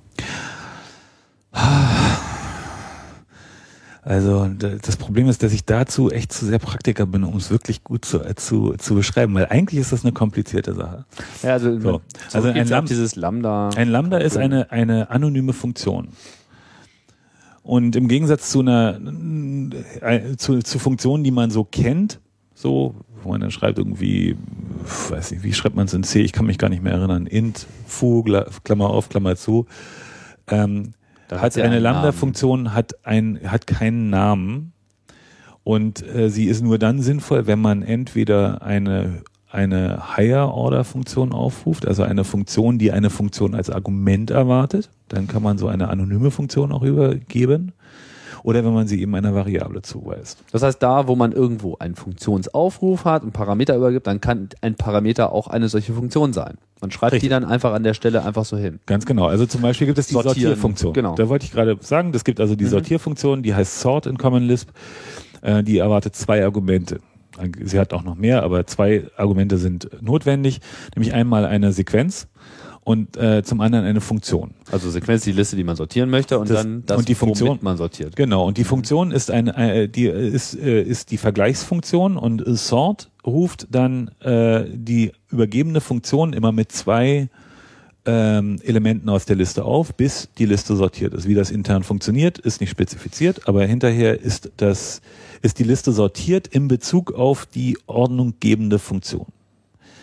Es gibt auch noch andere Higher-Order-Funktionen, die nützlich sind, wie zum Beispiel Map, mit dem man eine Funktion auf alle Elemente einer Liste anwenden kann. Oder ähm, Every, mit der man feststellen kann, ob eine Funktion, eine Prädikatfunktion für alle Argumente, äh, für alle Elemente der Liste gilt. Oder Sum, mit der man feststellen kann, ob eine, ein, eine Prädikatfunktion für einige Elemente gilt. Und diese Higher Order, Das ist cool. ja, das, ist find ich einfach, So, das finde ich so total lecker.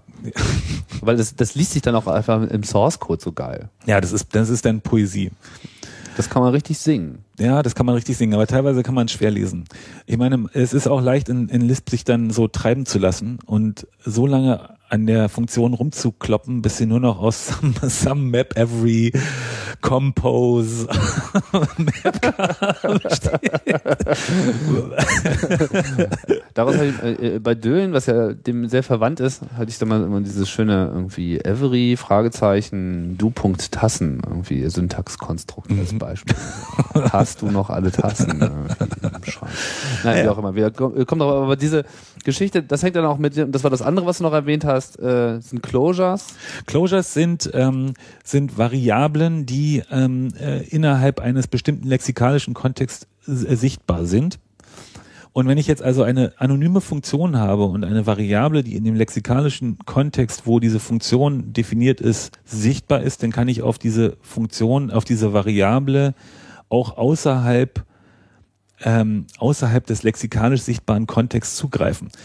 So, Das heißt, ich habe eine Funktion und die liefert mir irgendetwas, äh, Die- liefert mir eine Funktion zurück. Ja, nee, momentan, nee, nee, äh, wenn ich also ein, äh, wie kann man das gut erklären? Also, äh, eine Variable, über die ich geclosed habe, ist in einer Funktion in der Closure sichtbar. Und wenn ich diese Funktion dann an eine andere, an eine andere Higher-Order-Funktion übergebe, dann kann sie weiter auf die nur lexikalisch sichtbare Variable zugreifen. Jetzt müssen wir uns ein Beispiel ausdenken. Also Ja. ich habe da irgendwie so eine Funktion, was weiß ich, was, erfinden wir mal was. Irgendwie, gib mir meine aktuelle Geokoordinate oder so etwas. Mhm. So, und da wird dann irgendwie so eine Variable, äh, da wird da so eine Funktion zurückgegeben, die ich später dann benutzen kann, irgendwie, die mir dann sozusagen immer die Position liefert. Glücklicherweise beschäftigen wir uns ja, ne? ja, das ist echt schwierig. Und wenn man, glücklicherweise sind wir hier nicht in Scheme. Du solltest dir vielleicht nochmal einen Scheme-Hacker ranholen, der soll dann Continuations erklären. Das ist, das, ist- das, das ist noch schwieriger. Also, äh, eigentlich ist es nicht so, nicht so, Hängt damit zusammen. ja, ist es, nö, das ist schon was ganz anderes. Na, wo man dann so weitermacht. im- Ja, ja. Hat ja auch was mit Scope zu tun. Und Ja, so. ja. Also, lexikalische Binden, also, was, was mich bei, bei Lisp, ähm, was, wa- was mir da sehr gut gefallen hat oder warum ich diese, der Sprache auch besonders zugeneigt äh, bin, ist, weil sie mir lexikalische und dynamische Bindungen auch erklärt hat. Und zwar wirklich erklärt hat, weil es da auch ein klares Konzept für gibt. Und ähm, das ist eigentlich auch relativ einfach äh, äh, mal zu erklären. Also dynamische Bindung ist, ist eine ist eine, äh, eine eine Variable ist dynamisch gebunden, wenn sie auf dem Stack ist. So. Das heißt, ähm, wenn ich eine Variable a äh, definiere und dann eine andere Funktion äh, aufrufe, also eine dynamische Variable a definiere, eine andere Funktion aufrufe und dann auf die Variable a zugreife, die, die, diese andere Funktion kann ganz woanders sein, dann kriege ich die, den Wert der Variable auf dem Stack. So, das ist also der, das hängt sozusagen an der an der Call Chain dran. Und eine lexikalisch gebundene Variable ist ähm, äh, nur da zugreifbar, wo man sie sehen kann, und zwar im Source Code. Das heißt, ich habe eine Variable, die heißt a, und dann gucke ich nach oben bis zu der Stelle, wo sie gebunden wird. Und da ist dann der Punkt, wo diese Variable herkommt. Und dieses, dieses, ähm, dass das, äh, also lexikalisch, äh, ich meine, ich bin jetzt auch kein Theoretiker, ich bin halt Praktiker, aber Ja, das hat was mit Lesen zu tun. Ich lese den Source Code, ich sehe die Definition einer Variable und ich kann mir sicher sein, wenn ich weiter nach unten äh, gucke und ein, eine Variablenreferenz finde, dann, dann muss ich nur nach oben gucken, um zu sehen, wo sie herkommt. Ähm, das heißt auch, ich kann auch eine Variable neu binden. Mache ich zum Beispiel häufiger, wenn ich ein, ein, ein äh, sagen wir, ich habe einen String, da steht ein Dateiname drin.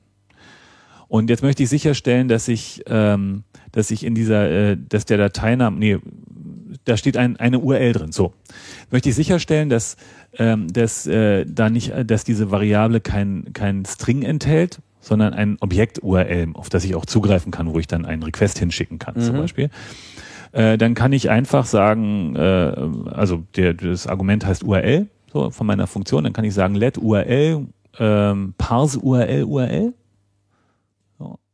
Dann heißt die Variable auch URL, aber enthält dann die geparste URL.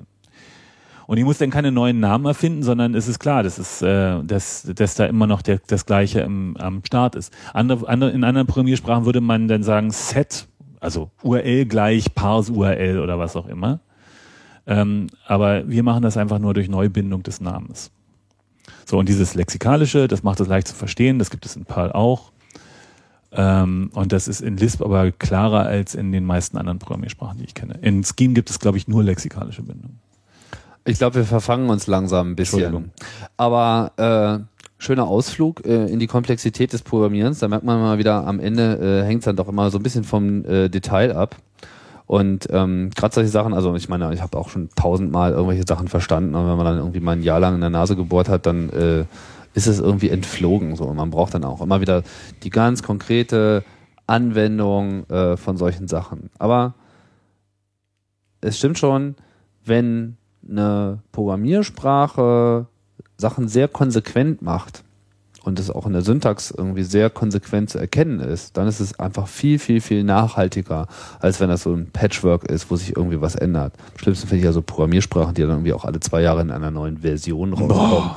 Und äh, dann ist immer irgendwie wieder alles anders. Also das ist ja gerade so diesem Java und äh, Skriptsprachen-Bereich, äh, ja, dann gibt's dann irgendwie Version 3.0 so und jetzt haben wir auch noch das. Und interessanterweise, wenn man sich so anschaut, so Ruby und Python, ähm, ich verfolge es nicht wirklich nah, aber wenn man sieht, was immer so eine Diskussion ist, was so in den nächsten Versionen dann da irgendwie noch dazukommen soll, da merkt man, am Ende schmeißen sie alle diese Features rein, die bei Lisp sowieso schon immer, äh, immer da waren. Naja, so, so richtig, ganz richtig ist es ja nicht. Die waren ja nicht schon immer da, sondern ähm, die sind halt nicht wirklich neu. Diese ganzen Features sind in den 80er Jahren erfunden worden und in Lisp reingeschmissen worden. Und als das passiert ist, haben das wirklich große Köpfe gemacht. Das muss man einfach, äh, muss man einfach anerkennen, dass, dass die Leute, die Lisp ent entwickelt haben, dass da viele sehr, sehr intelligente Leute bei waren, die das, also bis, äh, wo die Spezifikation einfach wirklich richtig, richtig konsequent bis ins letzte Detail durchdacht ist und dann nochmal und nochmal, nochmal durchgegangen wurde. Und das merkt man halt, dass äh, die ganzen Sachen, die jetzt so als, als, als neu rauskommen in PHP oder in Perl oder in, in Ruby oder Python, das sind einfach eigentlich alte Hüte, die, die jetzt da in dieser, in diesen Umgebungen eben auch noch mit aufgenommen werden, aber, aber richtig, richtig neu ist das alles nicht mehr. Und für mich, ich meine, ich bin jetzt ein bisschen älter, ähm, äh, ist so eine, so eine, so eine Programmiersprache, die auch so das, äh, äh das abgeklärte hat natürlich genau das Richtige. Ich kann aber auch verstehen, wenn das nicht für jeden was ist, weil, weil das natürlich auch so ein, so eine, so, so ein bisschen der Kreativitätshemmer ist im, im, im Bereich der Spracherfindung. Hm. Lisp hat ja nun auch, ähm, also ist ja nicht nur so als Multi-Purpose-Programmiersprache äh, bekannt, sondern versteckt sich auch in anderen Programmen. Mir fällt da ein, vor allem natürlich erstmal der Editor Emacs. Mhm. In dem spielt ja Lisp eine große Rolle. Was ist diese Rolle, die es dort spielt? Naja, ähm, Richard Stallman war ja, wie gesagt, in der Lisp-Maschinen-Gruppe und äh, hat da die Dokumentation gemacht. Ähm, und äh, er wollte natürlich eigentlich seinen Editor auch am liebsten in Lisp schreiben. Ähm, aber es gab kein Lisp und deswegen hat er eben GNU Emacs in C geschrieben, aber alle höheren Funktionen sind in Lisp geschrieben. Und da gibt es einen eigenen Lisp-Dialekt, der heißt eLisp der so ein bisschen, so ein bisschen so ähnlich ist wie Common Lisp. Also ist es nicht schwierig, zwischen Common Lisp und eLisp zu wechseln. So, mhm. geht schon. Ähm, aber es ist natürlich eine, eine Sprache, die schon äh, eingeschränkter ist. Also die hat nicht den, den Anspruch der Universalität dieses eLisp. Und äh, die meisten, also der, der, der, die große Masse Source Code, die man so verwenden, verwendet, wenn man Emacs verwendet, ist eben Lisp in Lisp geschrieben und nicht in nicht der nicht der C-Kern, der da drunter liegt. Hm. So. Ich glaube, AutoCAD hatte auch äh, Lisp als äh, Automatisierung. Haben sie immer noch. Haben sie immer noch. Ja, also AutoCAD ist ein ist ein ist äh, in der Erweiterungssprache auch ein Lisp. Es gibt viele CAD-Systeme, große CAD-Systeme, die ähm, Lisp verwenden oder irgendeine Lisp-Abart verwenden für ihr Scripting, aber die sind dann halt nicht so, werden dann nicht so sichtbar, sind nicht so populär. Ne? Was sind denn noch populäre, äh, gibt es noch so äh, Hidden Gems, gibt es so, so populäre Sachen, die so in Lisp gemacht wurden, wo man heutzutage Nein. mal denkt, Also es gibt die, die alten Beispiele, es gab mal ein, ein äh, Spiel von Naughty Dog, was, was in Lisp, äh, die, wo die Game-Intelligenz in Lisp war. Das ist aber inzwischen, äh, gibt es nicht mehr. Es gab mal den Yahoo Store, der in Lisp geschrieben war. Das gibt es aber auch nicht mehr. Ähm, äh, so richtig große Lisp-Systeme gibt es jetzt halt dieses eine, an dem ich gerade arbeite, äh, wo irgendwie alle, alle Lisp-Programmierer dieser Welt mehr oder weniger subsumiert sind, um ein Reservierungssystem für Air Canada zu schreiben. Mhm. Ähm, aber das ist, das ist meines Wissens das einzige wirklich große Lisp-Projekt im Moment. Woran liegt das? Ja, keine Ahnung. Wenn das so toll ist. Also Lisp, äh, äh, die, die Attitüde der Lisp-Programmierer ist äh, ein Hindernis. Lisp-Programmierer sind bornierte alte Säcke. Die meisten, mit denen man es so zu tun hat, die, äh, die so auch schon älter sind, äh, kennen kenn ich, weiß ich, war ich schon. So, also ist sch- schwierig, mit denen eine Kommunikation aufzubauen, überhaupt erstmal über ein Problem zu sprechen, weil sie ja schon alles kennen und gemacht haben und so. ähm, und dieses, ähm, dieses, äh, dieses Phänomen, dass die Sprache fertig ist, das zieht eben auch nur bedingt Leute an. Es gibt zwar eine relativ große Lisp-Community jetzt, die ist auch nicht so von der Hand zu weisen. Wir sind auch, wir sind viele, ähm, aber ähm, so der, so so dieses, ähm, dieses mit, dieser Mitmacheffekt, der stellt sich bei Lisp nicht ein, weil viele Sachen sind einfach auch zu gut. So in Lisp. Also wenn man man, man hat es da teilweise mit Libraries zu tun, da kann man, da kann man sich dann erstmal zurückziehen und lange, lange, lange lesen, bevor man in der Lage ist, irgendwie so ein, so ein, so ein, sein Mindset so einge, eingespornt zu haben. Und berühmt zu werden in Lisp ist schwierig inzwischen. So, ne, das, äh, das geht zwar auch, aber es ist, äh, es ist wirklich wesentlich schwieriger als in den dynamischeren, jüngeren Programmiersprachen, wo eben so eine, so eine Dynamik jetzt auch da ist und wo die Leute auch dadurch angezogen werden, dass es dynamisch ist. Ein weiteres Hindernis von Lisp ist, dass es eine äh, Single-User-Programmiersprache ist. Ähm, äh, das kann man, das kann man der Sprache jetzt nur bedingt vorwerfen. Aber äh, Lisp ist eine Sprache, wo man, ähm, womit man explorativ programmiert. Man hat ein, ein Lisp, das läuft. Das ist meistens ein Prozess, der schnell so 100, 200 Megabyte groß ist. Das startet man und dann hat man einen Prompt und da gibt man dann so Sachen ein und dann probiert man Sachen aus und so weiter. Also man hat so eine interaktive Programmierumgebung und ähm, das ist unterschiedlich zu den zu Java beispielsweise oder zu äh, C++, wo man Files hat, die eingecheckt werden zu einem Sourcebaum und wo man so eine Batch-Organisation hat, wo dann also ein Compiler angeworfen wird und dann wird's getestet. In Lisp hat man mehr so eine interaktive, eine interaktive Umgebung, So ein lebendes System. ein lebendes System. so wie auch bei, bei Smalltalk, so das Image irgendwie. So Genau, das Die Image. Runtime, in der so alles ist. Und das, äh, Liegt dann auch der Code da immer sozusagen so fertig kompiliert vor und wird Der liegt kompiliert vor. Also Lisp krankt sehr stark darunter, dass es eben dann doch in den 70er und 80er Jahren fest verwurzelt ist und äh, äh, Files äh, äh, in einer Form da eingegossen sind und die Speicherknappheit in einer Form in diesem Standard festgeschrieben sind, die es dann schwierig machen, da wirklich jetzt mit großen Systemen mit 2 Gigabyte, 4 Gigabyte Hauptspeicher wirklich sinnvoll umzugehen. Ähm, aber so dieses Explorative, dieses äh, äh, äh, der Mann und sein Computer, ähm, das skaliert halt nicht so gut. So. Und die meisten, äh, der alte Mann und der Computer. der, die meisten, die meisten, ähm, äh, gr- die meisten größeren Systeme sind eben Systeme, die auch von mehreren Leuten entwickelt wurden und es gibt keine wirkliche Teamentwicklungskultur in, in Lisp.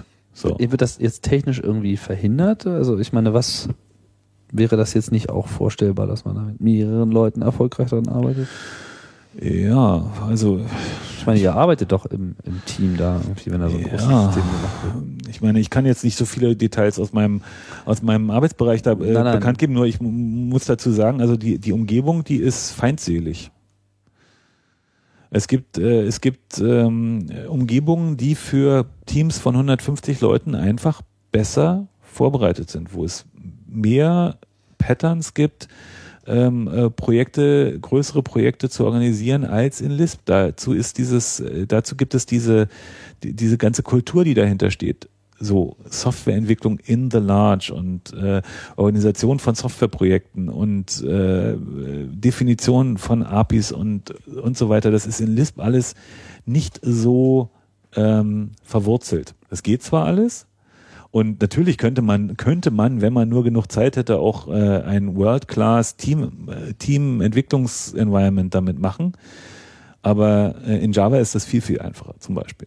Weil es da einfach diese ganze Infrastruktur, die man haben muss, gibt. Die auch von vornherein so auf Deployment äh, hin optimiert ist, Ja. äh, muss man auch noch dazu sagen, was natürlich auch immer ein bisschen schwierig ist. Weil, ich meine, so ein, wie ist denn das? Also man muss, braucht ein List-Programm dann auch immer so eine, so eine Runtime, äh, die mit ja, dabei ja. sein muss. Ja, ja. Und äh, die, die ähm, Open Source Lisps kranken alle darunter, dass sie ähm, dass die Runtime sehr, sehr, sehr groß ist. Also so im Sinne von ähm, 200 Megabyte äh, Memory Footprint für einen List-Prozess muss man halt auf alle Fälle rechnen.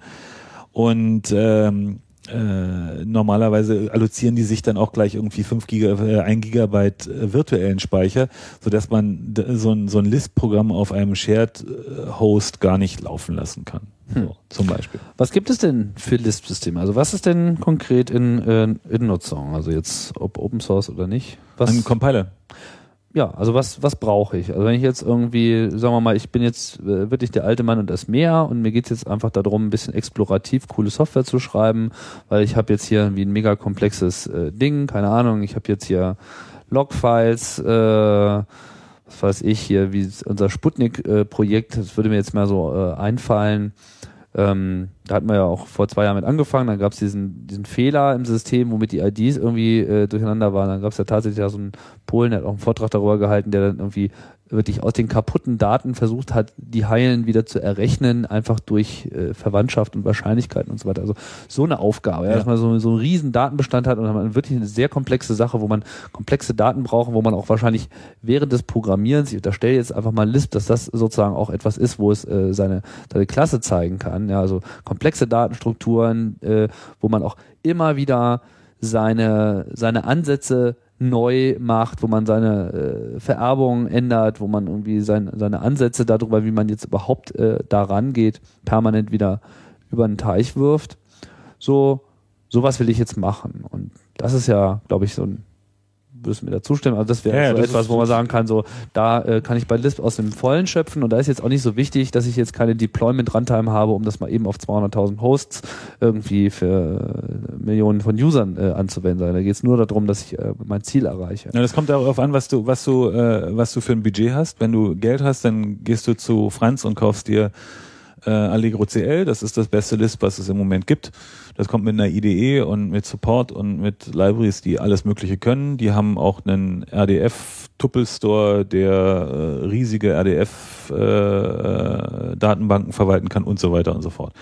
Das ist aber irrsinnig teuer. Also das kostet irgendwie in den, in den fünfstelligen Euro, fünfstelligen Euro-Beträgen. Also da muss man so, was weiß ich, 15.000 Euro. ja, ja, ja. Lizenz Und dann kriegst du noch keine Deployment-Lizenz und so weiter. Also das ist so das, das World-Class äh, Environment, wenn du, wenn du wirklich eine große Aufgabe hast und Zeit sparen möchtest, dann ist das die Umgebung, mit der das am besten geht. Die sind auch, die sind auch äh, führend so. Ähm, wenn es äh, dir darum geht, dass du dann hinterher da auch ein Programm von distributen, also verteilen können möchtest und einen Executable verteilen möchtest, dann, dann gehst du zu Listworks, da kriegst du äh, was, was auf Mac und äh, PC schön aussieht. Und wenn du kein Geld ausgeben willst, dann gibt es äh, fünf verschiedene Compiler, die man benutzen kann. Es gibt äh, Warte mal, diese Allegro CL, auf was läuft denn das? auf allem, Auf allem. ja. Okay. Und Listworks auch. Ja, auch so ziemlich auf allem. Okay. Und die, die, die Open Source Lisps, die, da gibt es welche, also gibt es ähm, SBCL, was unter Unix gut läuft und äh, unter Windows äh, brauchbar ist. Es gibt äh, CMUCL, was auf äh, Unix läuft.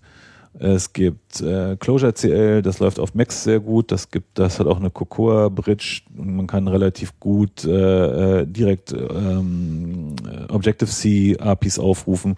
Hm, interessant. Was also wirklich ganz, das ist ganz, ganz sexy. Also es ist auch ganz gut gelöst, so dass man man kann halt auch mit Interface-Bilder sich sein Interface zusammenklicken und dann Ah. äh, Cocoa Calls machen. Das, das geht ganz gut. Ähm, Und dann gibt es C-Lisp, das läuft auch auf allem. Das ist äh, langsam, weil es auf eine virtuelle Maschine compiled und nicht nach Native Maschinencode. Ähm, Wenn es um Geschwindigkeit geht, dann sind äh, CMUCL und SBCL die, die, äh, die Mittel der Wahl. Es gibt auch noch den ABCL, das läuft in der Java VM. Mhm.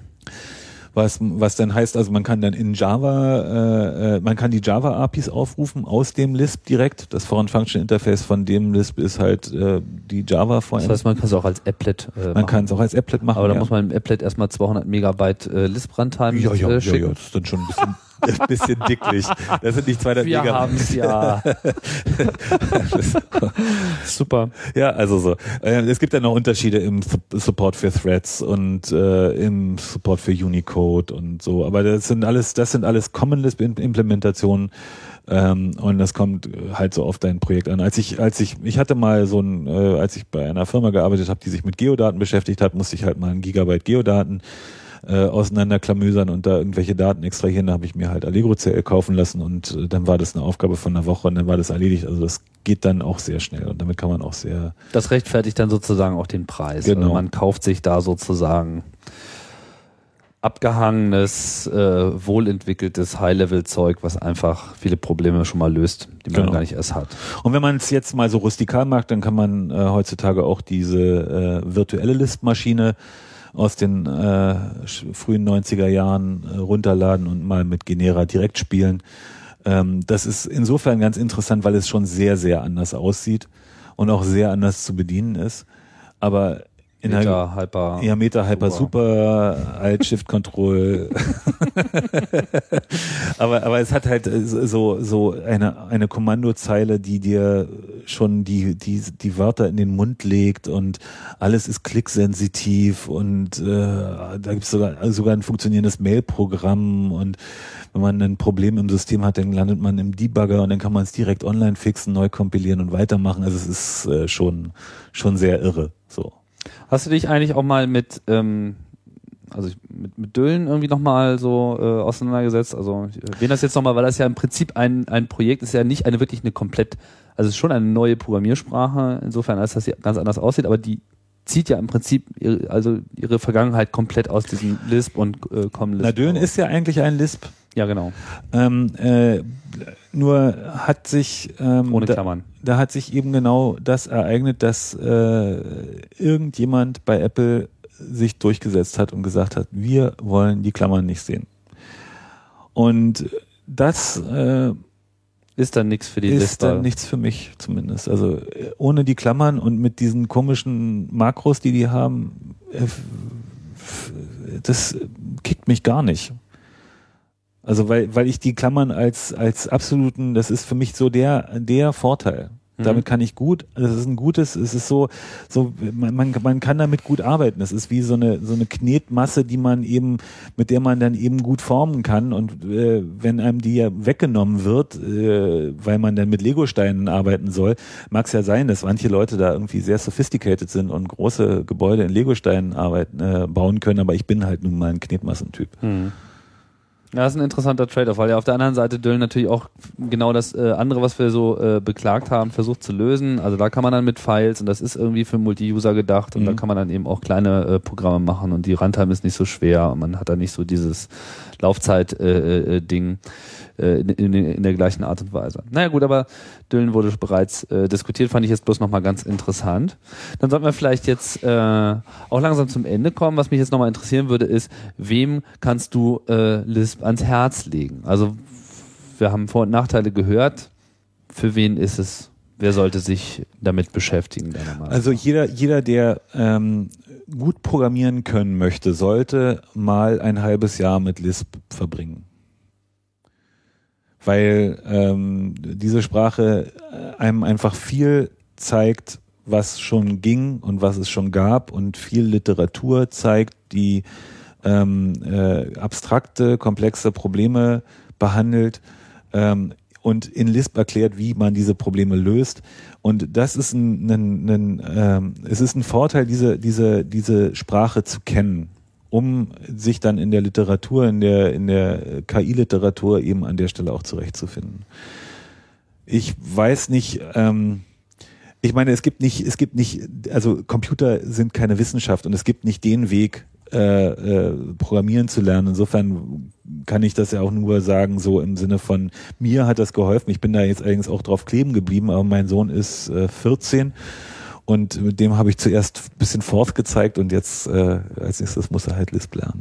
Bevor er sich JavaScript und Bevor er sich Java so eine Scheiße reinzieht, weil, weil es ist, es ist tatsächlich so, ähm, äh, so das tiefere Verständnis für Variablenbindung und Closures und Rekursion und so, das, das sind Sachen, die, die man in Lisp relativ schnell begreifen kann, weil sie schnell ähm, weil sie schnell auch in den Vordergrund gerückt sind und nicht nicht äh, irgendwie versteckt sind hinter irgendeinem speziellen, weiß ich nicht, also in der, in der Implementation oder ganz irgendwo anders und oder hinter so so einem Pragmatismus, sondern man kann es, man kann sich einfach dann ein Büchlein nehmen und das nachlesen und da steht es dann halt drin.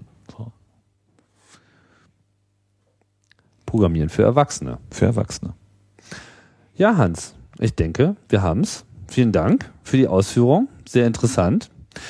Ähm, Ich hoffe, hast du noch ein letztes Wort? Also ich hoffe, es war unterhaltsam genug. es, ich denke auch, also für mich auf jeden Fall. Und Ähm, äh, und es wurde mehrfach bestätigt, dass wenn ich es toll finde, dann finden die anderen es auch toll. Das ist schön.